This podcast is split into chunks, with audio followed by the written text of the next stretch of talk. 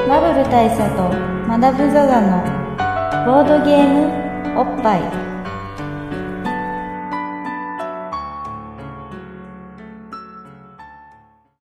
バイブル大佐とマダム・ザ・ザのボードゲームおっぱい毎回ドイツ直送のボードゲームカードゲームを一杯ずつぼんやりざっくりご紹介てしていきますしています、はい MC1 のバブル大佐です MC にマダム・ザ・ザです、はいということでそうですねさいまあ最近結構ちゃんとそういうゲームを紹介してるなそというでうすね、まあ、ドイツ直送化の部分に関しては、あの、まあ まあ、枕言葉だと思ってい たそうだだいてねあのそうですよそうですそうです、あの座布団と幸せ運ぶぐらいのノリで 聞いていただければっていう話ですいやだってねもうファミ通がねファミコンのこと紹介しなくなってどんだけ経つと思ってんのそういうことですよね山田隆夫が幸せ運んでるかどうかって話です からそれはなんで、まあ、そういうような感じで、まあ、ゲームの紹介をしてるんですけどねボードゲームのね、そうですそうです紹介してましてじゃあ今回のゲームは何かと言いますと、はいえーフォビドゥンデザートはいこれね、うんあれなんですよ現物が今目の前にあるんですけど明らかにクッキー入ってる系でしょでこう缶缶でカンカンで、うんでまあ開けるとね結構いい感じのコンポーネントが入ってるんですけど、まあ、このゲームさあの物がいいんでコンポーネントがねいいんでせっかく実物がある時に紹介したいなと思って今日紹介してるわけなんですけどねあの最近あれですよねあの缶に入ってるボードゲーム増えましたよねボードゲームカードゲーム、でちなみに、まあ、この「フォビドゥンデザート」というのはえっ、と「フォビドゥンアイランド」というゲームが以前ありましてはい禁断の島島だかと孤いう島だかっていうタイトルで多分日本うんでは銀河の島」っていうタイトルで日本語版が出てるかなであのーあ日本語版出てたっけいや輸入で輸入で禁断の島ってタイトルがついてたかだなったとうんでまあそれは泥米とかでも扱ってましたけどあのーまあそれの続編なんですわはいはいはいっちゃけシリーズってことですね、でどんなゲームかと言いますとはいえーとまあ、それは禁断の島からはまず話を始めますと、はいあの禁断の島ってゲームはですね、はいえーまあ、この「ボッパイ」でもだいぶ初期に取り扱った「パンデミック」っていうゲームが、ありますね、まあ、さらにはその前にありましてそうですねあのまあある意味今全世界的にホットなテーマですけどうねん、、そうだねあの今ちょっと軽々しくそう今扱いづらくなっている今マジで、うんあの軽々しくパンデミックでゲラゲラゲラゲラ笑えない空気になりつつあるかなと思いますけど、でも前に「ボッパイ」でさパンデミックの話した時ってさ鳥インフルエンザとか結構やばいことになってたんじゃなかったっけそうですそうですであのそれが不謹慎みたいな話をしてたんですけど、今そのレベルではないそうだね、うん、なのでまあそのエボラに関しては一刻も早く沈静化を願っているポッパイそう本当にまあ冗談抜きで人生いがやま願あっでていもでるも本当これはもう本当にマジで冗談抜きでなんとかしてそうななんんととかかししないおと願いしますよ本当やばいっていううんそうことなんですけそうどですねまあ、僕ら社会派ですからこういう導入でねそうこれはこれは言っときますよ言っときます言っときます、でまあそんなポンパンデミック愉快なねはいゲームがあるじゃないですかゲームの方は愉快ですよねゲームの方は愉快ですよこれフィクションとびきり愉快な、うん超面白いゲームですけどでパンデミックっていうゲームは、まあ、どこが何がエポックだったかというと、まあ、とにかく協力ゲームというののあの現代の形を作ったわけなんですよね、そうですみんなであの一丸となってシステムに勝つうん、だからボードゲームにおける協力ゲームっていうのの一つのひな形を作ったわけですよそうですねでそまれあをもちろんもっと前にもちょいちょいあったんだとは思うんで思いすけますどけど、まあ、そのそれの現代的な一つの形というのを提示したということそでえーまあ、協力ゲームといえばパンデミックっていう感じが、まあ、ぶっちゃけあるわけなんですよねそうです今はそうですねありますこねこ何年もねであって、まあ、それのその同じ作者のえーまあパンデミックではない、そうですねうん、あの次のゲームとして出たのが「えー、禁断の島」だった禁断の島ですねあのパンデミックよりもものすごく遊びやすくなっていたというそう作品でしたねだからパンデミックは、えっと面白いんだけど結構複雑じゃねというそう話あのルールの説明が結構長かったりとか、あのまあ、結構シビアな悩みを強いられるところもありましたねでさらにゲーム自体も結構長かったんですよそうですねだから実はですねこの協力ゲームっていうのはあの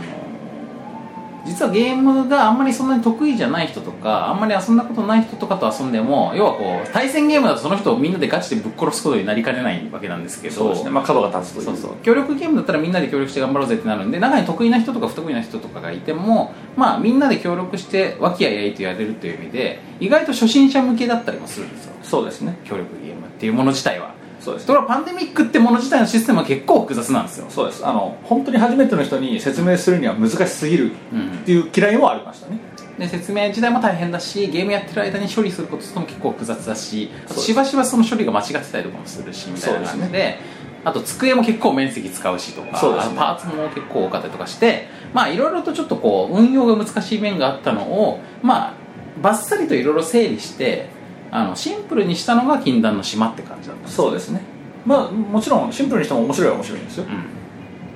なんですけどまあその単純に時間を短縮したりルールを短縮したり、えーそれこそ机のスペースをちょっと縮小したりとかっていうことで遊びやすくなったのでまあ、要はパンデミックライトみたいな存在だったそうですねのが禁断の島だったんですけどもあの逆にそのライトにしたがゆえになんかちょっと物足りないなってなったパンデミックファンたちもやはりいたともちろんだと思いますね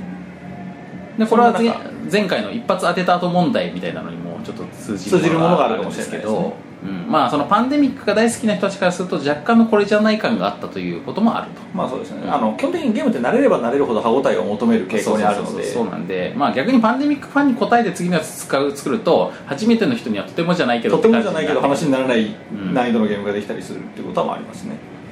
あといい説明で1時間そかかうるとそかうねそうっていうことでなかなか難しい立ち位置にあった、えー禁断の島はいがなんとその続編を出してきたとっそうですねていうのがこの禁断のコーヒーのデザート砂漠ですかね禁断の砂漠ですでというわけで、まあ、ようやくこのゲームの説明に入りますけれども、このゲームのですね、えー、とどんなゲームかというと、えーまあ、砂漠がありましてはいその砂漠に、えー古代都市が埋まってるわけですわはいはいはいはい、でその古代都市を発掘しながらまあこれなんで発掘しなきゃしてるかっていうとそこにどうも飛行機かなんかでやってきて不時着しちゃったらしいんだよはいはいだからあのーまあこの砂漠に、えー来ちゃったと、はいでこの砂漠を、えー発掘しだからまあどうやって砂漠から脱出するかっていう話になるんですけどでその時にこの砂漠をですねこう探索するとどうもこの砂漠はですねあの、まあ、そもそもそのために来たのかもしれないけどあの古代都市が埋まってるんですわええこんな感じでまあ、ハムのストラ的な話そうそうそうですよねでその古代都市になんかこう大発的な飛行機械のあのいろんなパーツが埋まってるんであはいはいはい4種類のパーツがあるんですけどもこの4種類のパーツを全部掘り出すと,、えっと空が飛べるんで飛行船がそうあの飛べるから帰れるって帰れるいう仕組みですか、うん飛べるイコール帰れるということになるっていうのがこのゲームなんですねはいはいはいで、えーまあ、これほらこのあの飛行機が墜落したよってヘリヘリかなはいはいヘリが墜落したよっていう場所かというタイルがらこう皆さんがスタートしてでもこのタイルの並びっていうのはまあやっぱランそうダですムねに今まあタイルが 5×5 ぐらいの感じで二十何枚か並んでいる状態そのうちの一つに、えーなんか飛行機的なものが墜落したぜっていう絵が書いてあるっていう状態ですねで皆さんはこういうそのあの個人カードを持ってえーここには役職そうがある役職んです、ね、が書いてあると僕はなんか探検家みたいなやつですねこれでこの役職によっていろんな能力を持ってるっていうのも、まあ、パンデミック以来の伝統なんですけれどもそうですねでねこのゲームの場合は大事なのはこれなんですよこれねこれ水筒なわけだけどああこのカードに水筒が書いてあってこれは要はあれですね自分の持ってる水の量なんですそうですでこの水が尽きると死なんですはいはいはで誰か一人でも死んだらゲームが終わるいなるほどということなんででこの水だから水をどれだけ保ちながら冒険を続けられるかっていう話になるわけですねはいはいはいでまああのパンデミックをやったことある人とやったことない人でこれの説明の難度というのがまだ全然変わってくるんですけどまあボードゲームオフ会的にはパンデミックの回皆さん聞いてるでしょうとまあ聞いてない人は聞いてください、はいそういう話そういう前提まあただパンデミックの回聞いたとしてもその説明ちゃんとされてるかどうかはなるほど定かではないがなるほどとはいえはいはいまあでもまあまあ大体知ってるでしょうとそうですね思って説明しちゃいますけそうどですねあの、まあ、知らない方はやったことある人に詳しいルール説明を聞いてですね、なんですけど、えーまあこ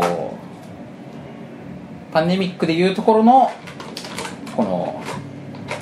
主人公とかプレイヤー駒たちはいはいはいがまあここにいるじゃないですコか、マがこの小垣に並んだタイルの,、まあその最初の飛行機墜落ゾーンにいるわけですうね、んでここから、えーパンデミックでいうところの1人4アクション持っていてはいはいはいはいで移動に1アクションはいはいね、であと、えーまあ、ちょっと口述するこう砂が溜まっていくっていうのがあるんですけどはいはいこの砂を1個除去するので1アクション、はいはいえーそこの土地を探索して、はいえー何が埋まってるか何が埋まってるかさ見るので1アクションみたいな感じで4アクション使って次の人みたいなはいはいは感じでやっていくといなるほどこれすごくそれでこパうンデミ砂ック漠の探索を続けながら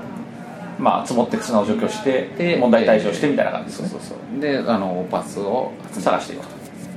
なるほどじゃあめくったところにここにオーパーツありますよみたいなのがあってそれでゲットできるそうそうそうでそすうねでまたさこのオーパーツゲットするよしのこここにあるよシステムがなかなかこれが気が利いていて、えっと、これね、まあ、このプロペラに当たるパーツがここにあるよってそうですねところなんだけどこれねこの列にあるよってことなんですよああなるほどでこの縦軸になってるやつがどっかにあるのね要するに横軸このプロペラパーツはこのあこの横列にあるよってことがまずこれで分かりで次に別の、あのーところで、まあ、まあ、プロペラの縦軸のやつそうそうそう縦軸のやつがあって縦のこの列にあるよっていうのは行と列だというわけねそうですね、うんまあ、つまり、まあ、プロペラだったらプロペラで、うんプロペラはこの行にあるよってやつとプロペラはこの列にあるよっていう2枚がめくられて、うん初めてどこにあるかが分かそるうそうそうでそこにあることが決定した時点でそこに出現するんですよはいはいはいでそこに行くと取れるみそうたいなことなんですねということなのでまあなんかこういきなり「はいここに出たよ」みたいなことじゃなくってこう可能性が絞られていくっていうのがなかなか来にくいのねなるほど目的地のこれがまずこの禁断の島とかに対してまあ禁断の島に対してあの進化してるとこ1年まあ、昨日の島にはこういうのはなかったないとであとあの砂漠らしさっていう意味だと,、えっとまあ、パンデミックでも禁断の島でも、まあ、自分がこう誰かが行動した後に、えっと逆にそのしなんつうの環境側っていうかシステム側のターンが入ってなんかいろいろ悪いことが起こるまあ、そうですねウイルスが拡大したりとか、パンデミックでいうとウイルスが拡大すると、えー禁断の島でいうとなんか沈むんでしたえーそう水に沈んでいくんだよね島がねそうですねでっていうのがあるんですけどこれの場合もやはり、えー、とこの自然環境カードみたいなのがめくられてでこの自然環境カードがめくられるとですねこのまあ土地ってどっかに必ずこの空白地点があるのねはいあの空白になってるマスがあるんですよますねでそこのところにこの風が吹くわけはいはいはいはいで風でボーンってこの1個これが移動して移動したところに砂が詰む詰まるみたいなああなるほどあれですねあの昔あったこうあの絵合わせパズルみたいなやつですねそうそうそうあの1個だけ空いていてカシャカシャカシャっとこうタイルを移動させて絵を完成させるみたいなあのまさにノそうリでですタイルが移動するとだからまあちょっとそもそもまあこれまあアダムに対しては今ビジュアルで見せてるからあれなんだけど、えっと、皆さんに説明しなかったのはこの全体のマップ自体があの土地のタイルの 5×5 に並べたこの感タイルじで1個だけ空白があるんですよね、うんつまり最初24枚のタイル24枚ですねで1箇所空いてるっていう状態であのスタートするんですけどだからどっか空いてるとこがあるんですけどその空いてるところに対してこの風が吹いたあのはいはい方向で、えタイルがバションバションって移動するのねなるほど、まあ、今だったら、えー、と北の方角に2タイル分って書いてあるカードがめくられたんで、ビションビションってそうです2つ移動してまあ、ちなみにタイルには全部方角が書いてあるんですけど、うんうんその指示された方向にタイルがガチャガチャっと移動して空いでたそ部こ分にその砂が溜まると移動したタイルに砂がたまるんですねでこの砂がまたさよくって、えっと、1個砂が溜まっただけだったらとりあえずまだそこ行けるんですよはいはで除去で除去できるんだけどもあの砂がですね2つ目が溜まっちゃうとそこは通れなくなるのねあなるほどでまあ3つ目以降も全然こうやって積まれていくんだけどなのでこう地形がこれによって変わっていくわけだよね、はいはい通はれるい場所通れないなるほ場所どとかで障害物になっちゃうんですねだけど完全になくなっちゃうってことはなくてとにかくひたすらこの障害物が積まれていく感じになるのであのどんどんこの除去が大変になってくるとで自分がいるところにがこう風に吹かれてガションって移動するってこともあるので、はいそうすると生き埋めになったということになってこれを除去しない限りこの人移動できなくなるあなるほどというようなことでこうそうそうあの自分のいるタイルが移動しちゃうとそこに砂が来るからですねそうなんですよだからこう常にへあの地形が変化していくっていうかその、まあ、砂漠だからさ、まあ、砂漠で迷うってなんで迷うかっていうとさこう風によってさ地形が変わっちゃうからさあそこの山をめがけて歩こうぜとか思っててもそれが風でどんどんこはうい移はい動してっちゃったりとかして、実はこう一個の方向に歩いてなかったりとかみたいなそうかそうかそれはそういうとことが表現さだれかてらるさっきのあのプロペラがこの列にあって、この列にあってみたいなやつも移動しちゃう移動しちゃうんだよだからこのシンボル自体が移動しちゃうとさこの列にあるって言ったじゃんってことにこうはいはいはいなるので、まあ、結局そのいろんなものの位置関係がどんどん変わっていく上にこの通れるところと通れないところっていうのがどんどん変化していく、まあ、その障害物としての砂が積もっていくんでどんどんこう砂砂に埋もれていってあのなんだろうこう迷路的になっていくというかさそうですねんまあ、だからこう全然余裕でいけるわと思ってたらその砂がバカみたいに積もってるところがガチャンと移動した結果あそこまで全然いけねえよっていそううそうのそうそうが形成されたりもするだから計算違いがすげえ起こってあそこまで次4俺2歩で行けるじゃんみたいなだからあれをまず除去するじゃんみたいにみんながいろいろ計画してるのがこのバコーンって動いた時 にチッ変わったーっつって完全にダメになったそうっていうことがあるで予想外の事態が起こるっていうのがこれはあとねなんかラキラキラッキーみたいなこともあるわけあるあるあ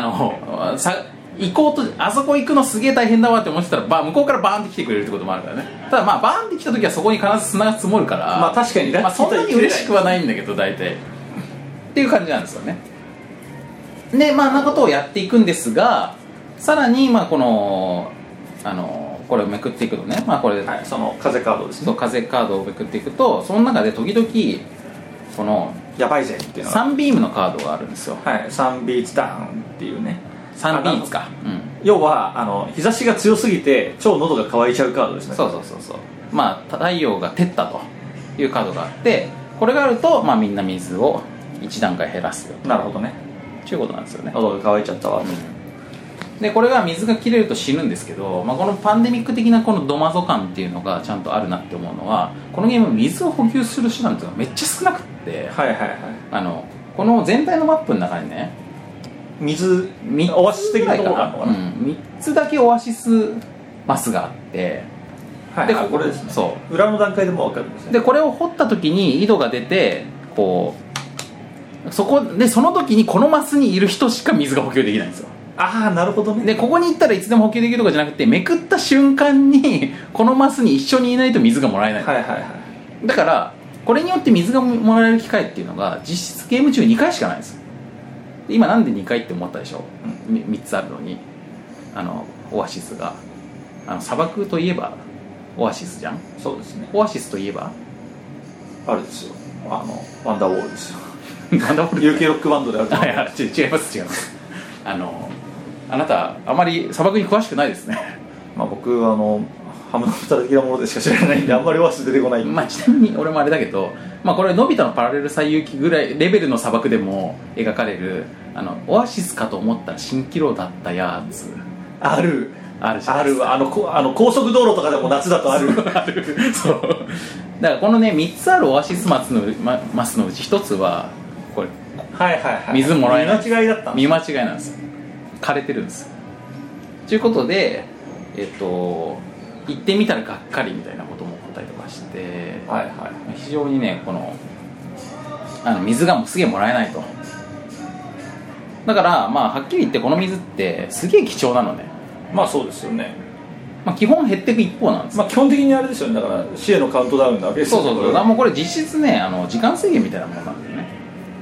でまあ一応このさ役職の中にはこのウォーターキャリアーっていうのがいてああなるほどこの人は水筒が一一マス多いの ねああなるほど普通の人たちは4段階しか持ってない水をこの人だけは5段階持っててしかも他の人に水を分け与える能力を持ってるので、はいはいまあ、負け与えるとまあ別にその分減るからあのそんなにリッチではないんだけどもまあこんなまあ元最々悪駆使移して動で組んだやつを他の人に渡したりっていうそのうそがうでそきうるそうそうってなことでまあこうあの水をなんとかしていくとっ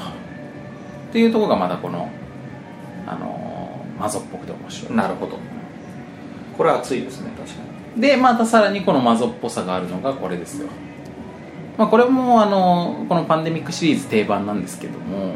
えー、とこれがまあ要するにそにのメモリが書いてありますね状況のやばさメーターですよねはいはいアウトブレイクそう的なそうでどこから始めるかっていうのはもちろんこの難易度設定によって変わるんですけども、はいまあ、要するにその自分がプレイヤーが1人行動した時にさっきの気象条件カードを何枚めくるかっていうことだね砂漠カードああなるほどでこれはまあだからあの難易度をどのぐらいでスタートするかによって違うんですが、はい一番、まあ例えば最初は2枚一と番か簡単なのだと2枚ずつめくられてこう2回ズバンズバンって移動してそこに積もる、はいはいなんだけどやっぱりこれの中にその状況を悪化させるこのあやスばトームの、はいはいはい砂嵐が起こりましたよはと、い、っていうのがあってこれがあるとより状況がやばくなっていってこれがこう上がっていくと、その危険度マーカーが上がっていってそのマーカーが上がっていくと1枚1回につきめくるカードが増えていくわけですね、うんその風カードがはで最高潮に達してくるともう砂漠がねもうほんとノリに乗ってくると、いはいあのー、もう一風人が吹きまくって一人が1個4アクションした後に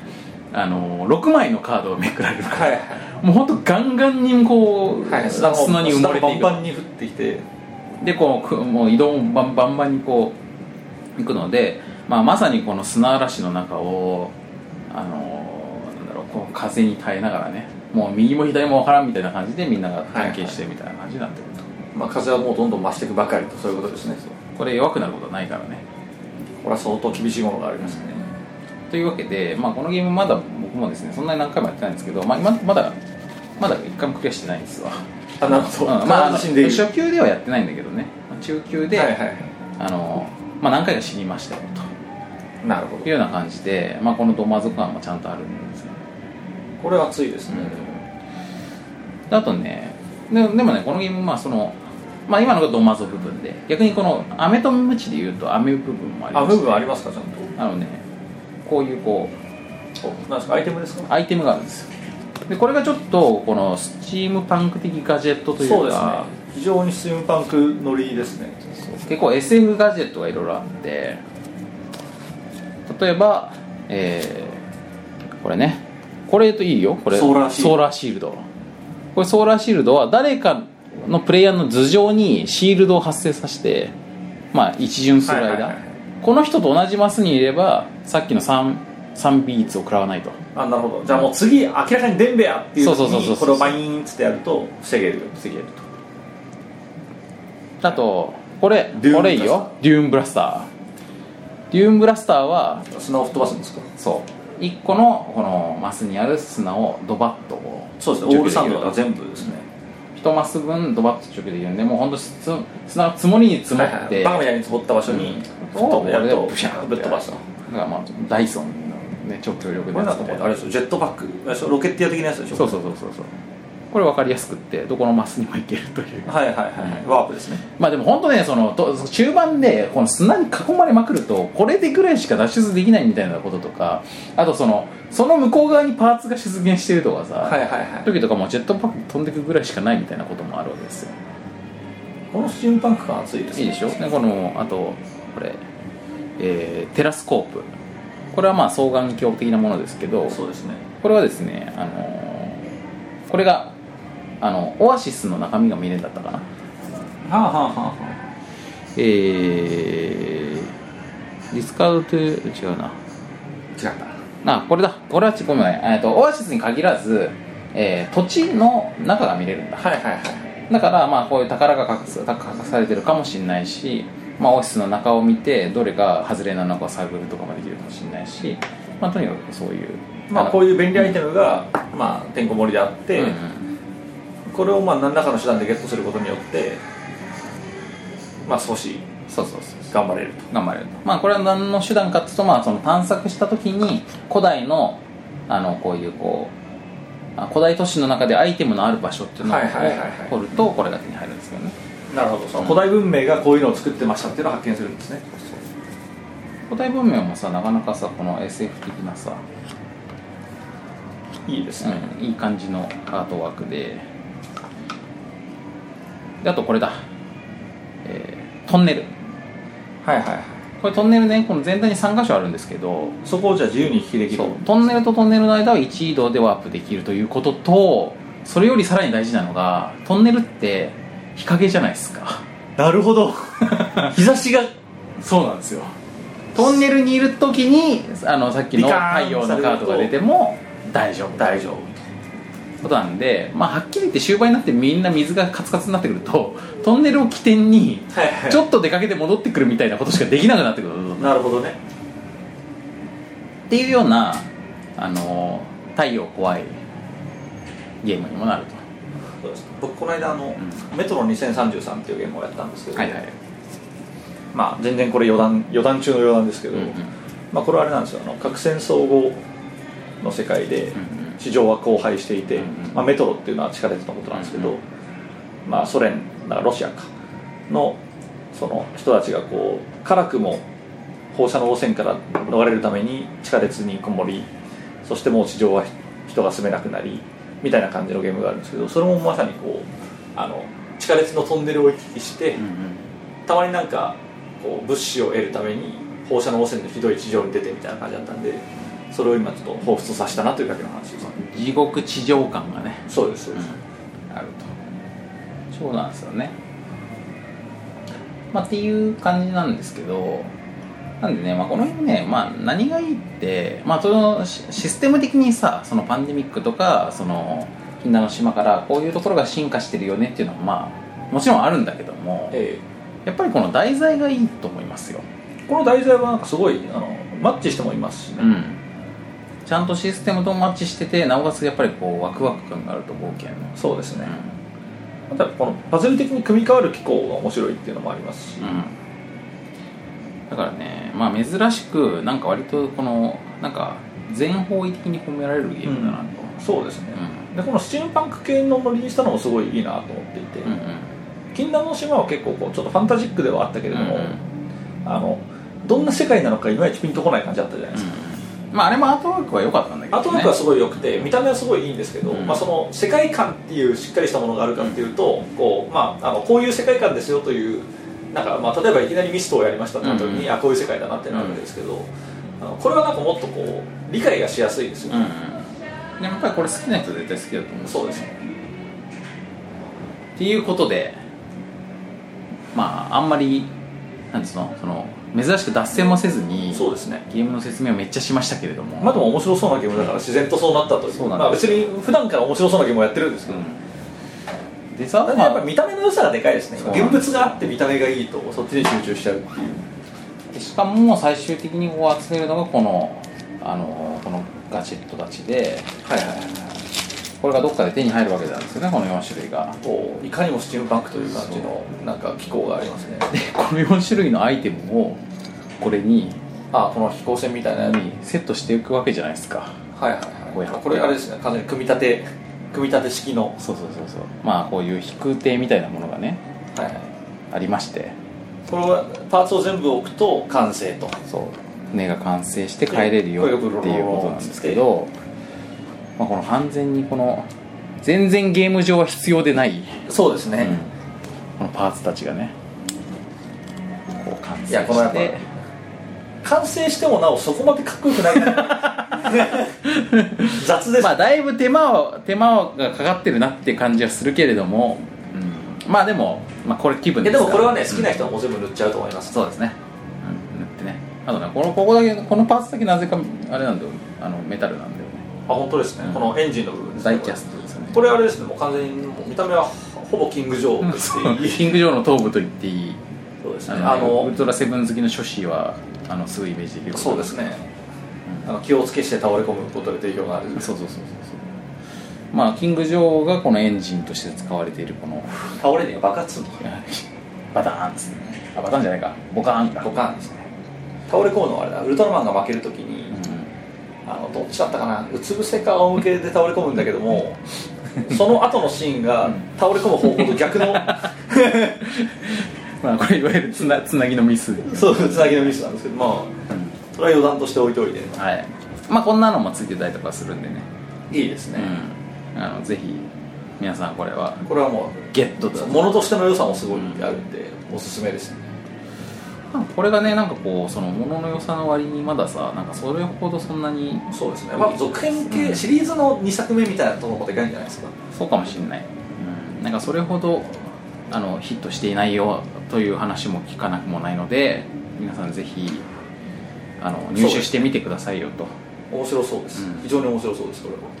でまあ逆にさそのパンデミック系統にはですねパンデミック本編のなんか拡張みたいなのも結構いろいろ出てたりとかもするしなんか、えまあああいうのも飽きたよっていう人もまあいるかもしれないんだけど、まあ、なんか久々にやったらやっぱ面白いなとそうですね思いだまししたねまあこれは本当にその、うんオリジナリティがすごいありますね、うんうんそのシステムにあいいと思いますこういうことはめったに言わないですけど、うんえー、と2から5人うんなんで、まあ、5人までいけますようんうん2からなんだね2人でやったことはあんまないけどまあぶっちゃけこれ1人でもできるからなまあそうですね毎回毎回自分で行動してればいいそうそうそうそうそう全プレイヤーを自分で1人でやっても別にそれで難易度上がったり下がったりしないからねあんまねまあ、逆に多分下がると思いますねあの相談の必要ないか らそうね全部自分の思い通り意で思統一が完璧にできるからそでうですもまあアイデアが1人分しか出てこないっていうあ、まあ、それのもはあるかよもしれないですね、いやこれはいいと思いますねっていうわけでまあ珍しくこうまともにゲームの話だけしましたけどそうですねそういう回がたまにはあってもいいんじゃないかなとたまにはあってもいいです思うんですよねちなみにさこのさ砂漠からさどうにかこの飛行機機的なものをさこう手に入れて脱出しようっていうのはあれだよねあのフライト・オブ・フェニックスですよね僕知らないですそれそうなんかこう映画でさ僕あんまり映画明るくないあそうなんですかなんか結構ハリウッド映画の古典でさはいはいあるんですわあの砂漠で遭難してえーなんかまあ飛行機に乗ってて落下しちゃうのかなでその飛行機を砂漠にあるものでなんとか直して脱出しようとするみたいな、まあそういうサバイバルものみたいなのがああるんですけど、まあ、多分そういうのから来てんじゃないかなと多分そうでしょうね、うんそしたらね、思いますんで、まあ、そういうのを見てるとするとまあより気分がね、はい、僕はもうさっきからね何度も言うようにもう砂漠といったらハウナフトラしか浮かばないタイプの人間ですハムナプトラのさこの勃発におけるさ登場頻度の高さって言ったらないよね俺がハウナフトラ好きすぎるっていうのはありますよちなみにあれですよあのハムナフトラといえばうんあれじゃないですか、スコスコーピオンキングじゃないですかうんあのハムナフトラのスピンオフでうんあのほらレスラーのロック様うんうんがこう悪役というかとしてまあハムナフトラの、えー、と何作目かの悪役としてスコーピオンキングっていうのが出てくるわけですけど、まあ、こいつを主人公にしたスピンオフがあるんですよあもうあるんだっけそうそれはあのもう結構前に出たやつがあるんですけど、まあ、なんでこの話始めたかっていうと、うんロック様の話をしたかったんですうんね、ロック様といえば、うんあの最近の主演作があるんですよ、ヘラクレスっていうああの人かそうですそうです、このヘラクレスをね、ちょっと僕は紹介したいですねちょっとまだ無駄話あんましてないんで、うんうんいやこれはもうおすすめしといた方がいいよそうですそうですああのあれなんですよ、まあ、なんでこの話したいかっていうと、まあ、ヘラクレスをおすすめしたいというよりは、あの僕はこのヘラクレスっていうのを見に行ったんですが 4DX ってやつで見に行ったんですよはいはいはいはい、あのまあだかあらの 3D なんてもうんう大したことねえよと、うん、もう 1D そうもう 1D 増やそうぜでもとじゃあ何のディメンションを増やしたんだとボードゲーマーで 1D 増やすと1ダイスもう1ダイス触れるのかなと思そううけいうことでどすけど、うんあの映画にとっての 1D はそうじゃないわけですよまあ、すまあ 2D から 3D は明らかに普通のディメンションですけ どあの4つ目のディメンションって何なんだと、うんうんうんなった時にこれは感覚であるということなんですよああなるほど普通ね 4D っていうとね時間の軸が時加わる間のと軸を思いきやままあ、さあすがに映時間画の軸加えるのは僕ら 3D の人間なんでちょっと厳しいものがあるわけですよまだタイムマシンはできてないので、うんうんなんでまあ感覚をプラスしようと、まあ、どういうことかって言ったら例えばあの匂いがするとかね、うんあと風が吹くとか、う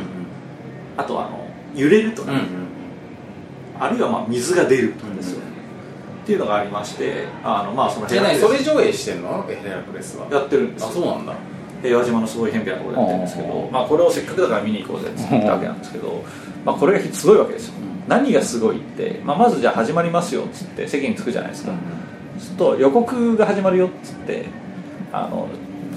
まあ、映画の予告が始まるんですけどヘラクレスじゃない映画の予告が始まるんですよね、あの進撃の巨人が始まるわけですよね、まあ予告だからねまあ、進撃の巨人だから当然すごいこう派手なアクションがいっぱいあるじゃないですか、ってなると当然その 4DX 的なところもすごい派手にやらざるを得ないんで、うん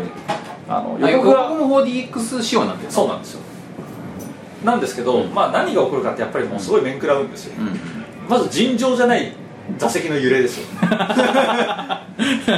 のなんていうんですかね映画館でうん座席が揺れますっていう、うんうん想像をはるかに凌駕する揺れが襲ってくるわけですすごい揺れなんだそう痛いぐらいの 感じのドコンっていう感じの揺れが来て、うんすげえびっくりするわけですで大量の風が吹いてそしてなんかスプラッシュが水が完全にそうそうバッシャンバッシャンかかってくるっていう、まあこれがね本当にあの度肝を抜かれてその時にあの友達と見に行ったんですけど、まあ、全員が思ったのがあの予告の内容が全く頭に入ってこない っていうもうとにかく座席の揺れに自分を合わせるためにこう あの体勢維持に必死になって、まあ、何も浮かんでももう何も入ってこないっていう状態になってでこれはいよいよことですぞっつって予告でこれだからそう多大なる不安のもとにヘラクレスを見るわけなんですけどまあまあまあさすがにあの予告ほどひどい動きはないわけで、まあ、少しはなんとかなるんですけど、まあ、これがね、まあ、ちなみに「ヘラクレス」って映画はあれですよ、ギリシャ神話のヘラクレスの、まあ、冒険活劇みたいな感じの映画なんですが、まあ、あの詳細は、まあ、見ていただければっていう感じで、まあ、あのそんなにこの前評判とかその予告を見た段階でのこれはことですぞ、まあ、ことですぞっていうノリで僕は見に行ったんですようんうんこれは明らかにまあ B 級 C 級ですぞとうん思いながら行ったんですけど、まあ、思いのが楽しめたとうんいう映画だったん意です外けとちゃど、んとしてたとそうですそうですロックさんは意外といい演技するなと思ったんですけど、あの僕が言いたいのは 4DX なんでうすよんうんこの 4DX がすごい荒削りなんですようん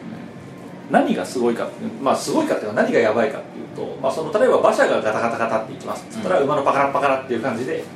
座席が入れるわけですよなんですけど映画ってあのゲームと違って、うんまあ、例えば FPS とかのゲーム、うんファーストパーソンシューターとかのゲーム全部自分目線じゃないですかうんうんでも映画って一人の目線で固定さ れないでしょだから馬車でバカラッバカラッバカラってあった瞬間に次のシーンは空撮だったりするんですようそうすると今度はファーッてこう鳥目線になったりするんですよで例えば戦闘シーンであのこう主人公が矢を主人公とかまあ仲間が矢を撃ちますと、ね、で矢をビーンってなった瞬間にブルって震えるじゃないですかそうすると次に敵にバンって当たるじゃないですかそうすると自分の後ろにドスドスドスっつってだかなるほどらねそう俺は今どれなんだっていうのが目まぐるしすぎて何もわからない俺が放った矢が俺に当たったみたい俺が今ビュンって当たったから今俺の背中にバババッて当たったぞってなるわけですよなはいはいそうそうで次の瞬間別のやつがコンボをバーンとやったっつったら今度またバルルンってなるじゃないですかっていうのをあの四六時中食らうわけですよなるほどそれ面白そうじゃないですかこれが本当にあの半端ない混乱を招くんで、うんうんあのこれぜひ一度体験していただきたいあのいいアトラクションであるとあれだよねそれ真面目に考えたらゲームに向いてるねゲームに向いてるとそう思だうよんねですテレビゲームでですそれやりてえって話だよねそうですそうですあれなんかいろんなジャンルやると面白いんじゃないかなと思ってその演劇とかそ うそうあと感動系とかねやっぱ体験したいよねのそうですそうですで感動系っていうかまああとあれエロエロただエロと、うん例えばエロでエロいシーンでピストン運動をするときに座席がガッチョンガッチョンになったところで うんってなるじゃないですか、まああれだよねそのあの隣のアパートで隣の部屋のやつらが盛り上がってるぐらいの感じそうそうそうそうっていう感じになるんじしゃかないやられないかもしれないそうねあとはあれでしょあのムチをバシーンってやった瞬間に背中にバシーンってくるそうだな確かになあんまエロい匂いとかもないしなそうですまあエロい匂いまあはあるあかもしのれあない嗅ぎたくもないっていう匂いまあ そうねそのあそうねあのとやっぱ一番使いにくいのはスプラッシュだと思うんですよねスプラッシュいいじゃんいやスプラッシュはき気持ち悪いと思いますスプラッシュスプラッシュいいじゃんだってもう世の中にいろんなさしあれでしょそのあの潮吹き女優の人とかもそうエロス的なスプラッシュが来た時に座席の前で自分の顔に向かってスプラッシュがバシッて来た時にすごい嫌な気分になると思うんですよそうなまあいろんなスプラッシュがあるからねそうですあんまりその映画館で疑似的に浴びて嬉しいスプラッシュは多分ないと思うんで うんあの結構難しいと思うんですよそれはじゃあ意外とその技術の進歩の割にエロ活用が難しいとそうと僕は思いますけどねエロ活用が難しい技術はしはなかなか普及しないと言われているますけどそうですねいやだからもっとエロ特化したうん 4DX があるかもしれないですよそれはなんか座席にいろんな機構がついてき 揺れじゃないって方向てねそう揺れじゃない、別のインタラクションをもたらせばあの 3D メガネをかける代わりに、うんあの服を脱ぐみたいな状態になるアトラクションもあるかもしあれないのブイーンってなったりそうとかブイーンってなったりとかするうんそうそうそうまあそれはあるでしょうなそうそう飛びっこ的なものがついてるようなそうメンズシートとウィメンズシートがあって完全に互換性ないからねそこね、そうですそこにはいろんな機構がついてただかりらとさカかップルで行くことをやっぱ映画館って常に想定しなきゃいけないと思うからそうですまあ、その男女男女って並んでいく必要があるよねそそうのですシート自体はそうですそうですんまあ逆にだからシートがこう動いてあそう前後関係になったりとか、っていうのもあるかもしれないですけど対面になったりとかねまあただそれはあのうっかりすると見知 らぬ見知らぬ人とそういう対戦になる可能性も残されてるわけですけど、うんあとやっぱその公開初日とかに行ってさあの残席少ないとさ 女性女性席しかないですけどよろしいですかみたいな感じになそっうてですねあると男同士でっていうことも、うんそのトッツトッツのあるところに俺たちがさそうですそうですそうですまあ、できれば王のあるところに行きたいのにのにトッツのあるところに行っそうてです結構まあほぼ何もない箇所にうん飛び込みのものが セットされる可能性いもやもちろんあちょるっとびっこならまだいいですよまあそうですね反対的トッツトッツなものだとそうですね俺たちがやっぱりこうあってことになるあそうあってことになるそうですねちょっと実績がずれるんですねそうっていうことにもなったりするんで、まあ、それはやっぱりあれその前後位置をさこう調整できるようになってくるとそうですねああっってていいううこことだとねにまあそれを望んでいく人もいるかもしれないですけどね、まあ、っていうところに着地する、まあでしょうないずれはねそうですねこれさこのそういうエロ 4DX のさ流れで言うとさ、まあこの間のその東京ゲーム紹介の時にテレビゲームおっぱいの時に話したかわかんないんですけど、はいあのあの時さてかまあ今年のねテレビあの東京ゲームショウであの注目を集めていたのってあのオキュラスですオキュラスそうそうそうオキュラスリフトってやつ 3D メガネのやつっていうかさ、まあ、3D メガネじゃないんですけどなんていうんですかねあるんですかねあれ、まあ、バーチャルリアリティ的なまあその VR マスクみたいなやつがあるんですわであれででやっぱそのあれの話したっけ前回ほとんちょどっしてとないしたかあの 3D に見えねえみたいな話したぐらいですねあの僕らが裸眼でやろうとしたみたいな話したぐらいなねあれ本当につけた時のあの感覚の話をしますと、はいあのあれね俺すげえなって思ったの実ははいはいで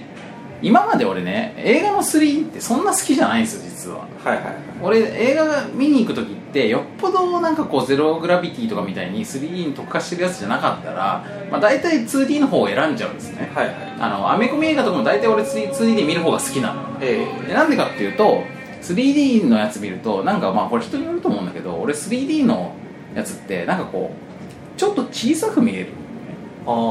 あまあ多分枠が見えちゃうからそうそういうことだと思うそうあのスクリーンって本来はめっちゃでかいわけじゃん、はいはいで俺らのその視界を覆うぐらいにでかいわけなんだけどこれが 3D 化した瞬間になんかこうある程度の距離のところにある程度の大きさのあのスクリーンがあるみたいな俺のまあ眼前5 0ンチぐらいのところに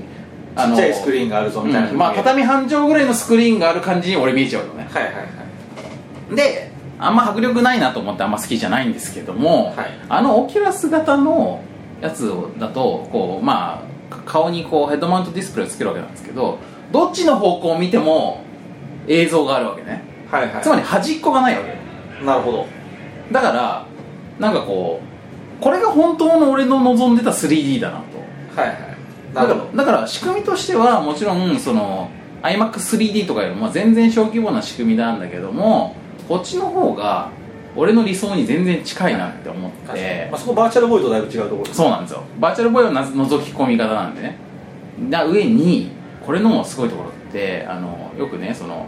あの iMac3D とかさあのアバターとかの時にあのこれからの映画の 3D は奥行きを表現するんだと今までの 3D っていうのは飛び出しでさはいはいこうなんかこうなんかでかいミートボールがこっちに飛んでくるみたいはいはいはいはないのをわあ飛んでくる当たっちゃうみたいなことの表現に基本使われてたんだけどそうじゃなくて世界の広がりを奥行きで表現するんだみたいなことをジェームス・キャメロン先輩が言ってたじゃないですかはいはいはい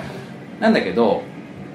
あのオキュラス型の表現できるものってそれじゃなくってこ近づきなのねああなるほどもう目の前に来たぞとすげえ近いところにあるっていうのが表現できるのであの東京ゲームショウで展示してたやつって2種類のあの素材を流していてそのどっちに当たるかっていうのはその完全にこのランダムっていうか、はいはいそのどっちの席が空くかで自動的にし仕分けられちゃうんですよなるほどで片方はあの 3D の、まあ、宇宙空間で戦闘機に乗って、えースター・ウォーズ」的な戦いをするとはいはいはいというドッグファイトものだったんですなるほどでもう片方の方はなんか初音ミク的なあのバーチャルな女の子がライブをしているというシーンだったんですよでこれどっちに並びたいかと言われればまあぶっちゃけ 3D 空間で戦闘してるやつの方が絶対迫力あるし迫力はあるでしょね、別に初音ミクみたいなの見るなんてまあ別に 3D じゃなくていいわとちょっと離れたところでさ歌ってるだけだからさはいはいって思ってたんだけど俺はどっちに行ったかっつうとその初音ミク的な方に振り分けられたのね、はでがっかりって思いながらこうつけてみたら、まあ、歌ってるじゃないですか、はいはいあ歌っとるわと思って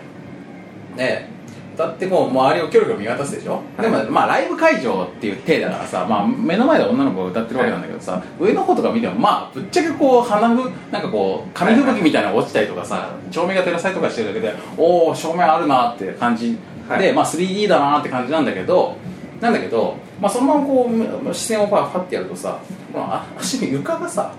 ちょっとこう、反射してるっていうかはいはいはいはい わかりますなるほどなるほど映ってる的なはいはいあ違うでしょ的なものがあってで押すとこれはなんかちょっとこうそういうパンティラ的なパンティラ的なものが映ってパンテラ的なものがパンテラ的なパンチライン的なものが映ってる可能性あるなと俺の理性を判断するんだけれども、まあなんせ俺のこの今のこの視界って画面でモニターされてるじゃないですか そうですねで外の人たちが見てるじゃないですかはいはいはいはいだから俺が今ここで視線を下に下げていくとああいつ今 あいつ今映り込みを見えないかなみたいな感じであやっぱそういうノンパンしゃぶしゃぶ世代ねみたい なはいはいは感じが出ちゃうでしょいでまあ出ちゃいかねないですよね出ちゃいかないでしょまあうちノンパンしゃぶしゃぶの頃は全然もう俺は子供でしたけどまあそうですねあのまあ、そういうのに憧れてた世代ねみたいな感じになっちゃうかもしれないからだからこう顔自体ヘッドマウントディスプレイ自体を動かさないまま視線をこう下にはいはいなるほどねあの外の客にバレないようにだが映るんじゃないかそう出会いなことすらしてしまうような実在感が、はいはいはいそこにあるんですよでさらにこの歌って踊っているその子がこう近づいてくるこっちにはいはいその時に地下っていうところまで来るんですよこの本当にまあ俺のこの目の前すそのなんか5センチぐらいのところまで顔が近づいてみたはいいな、はいはいこれおさわり可能なんじゃないかというぐらいの位置までになるんですよねでここでさっきのその 4DX を導入してこう手を伸ばしたらあの感触がそう変われるというところまで行くと未来の映像体験が生まれるまあそしてやっぱり色目的になりますよねそれはどうしてもねまあホラーでもいいんですよ別にこれはねあゾンゾンビがすげえ近くまで来てあの、そうですよねもう耳元でさこう息が吹きかけられてるみたいにしてもいいし、してもいいししあの女可愛い女の子がすごく近くまで来たってもいいしいいしあなたはどっちに近づいてほしいです かみたいなみたいな話です感じになるとそうですねまあ俺はゾンビですけどねはいはいはいまあ俺はあれですねあの、まあ、水着に札束 を挟み込みたいタイプバーチャルだねそうそうそうまあっていうようなことを無双しますねなるほどね無双じゃないわレポートですねレポートですね無双はうんそんなことがありましたねいまあ 4DX の話はいのは方いでいいででしすたねはいあの明らかに本数と関係ないそうでだすけねどねうん全然そんなの話してたのか忘れましたけどはいはいまあそんな一応ねまあ砂漠からそこんこまで話を広げられるぞ俺らはというまあいつかはそういう感じになるかもしれないですけそうどですねまあ今のところは我々はこの紙で紙紙とあの紙と下が積もりましたタイっルつっでねてタイルを置くっていうはいそうですこれが今の俺たちのリアルだということですね1アクションでこれを解けましてつってそうですそうですやってるわけなんですけどまあそんな フォビルンデザートそうですこれをいっぱい評価しましょうかしましょうかねこれ花田もさ聞いてさちょっとやりたくなったって言ってたじゃないですかいややりたくなりましたよそれど何おっぱいぐらいと感じましたそうですねまあまあ60代前半ぐらいじゃないですか63とかまあ3ぐらい62とか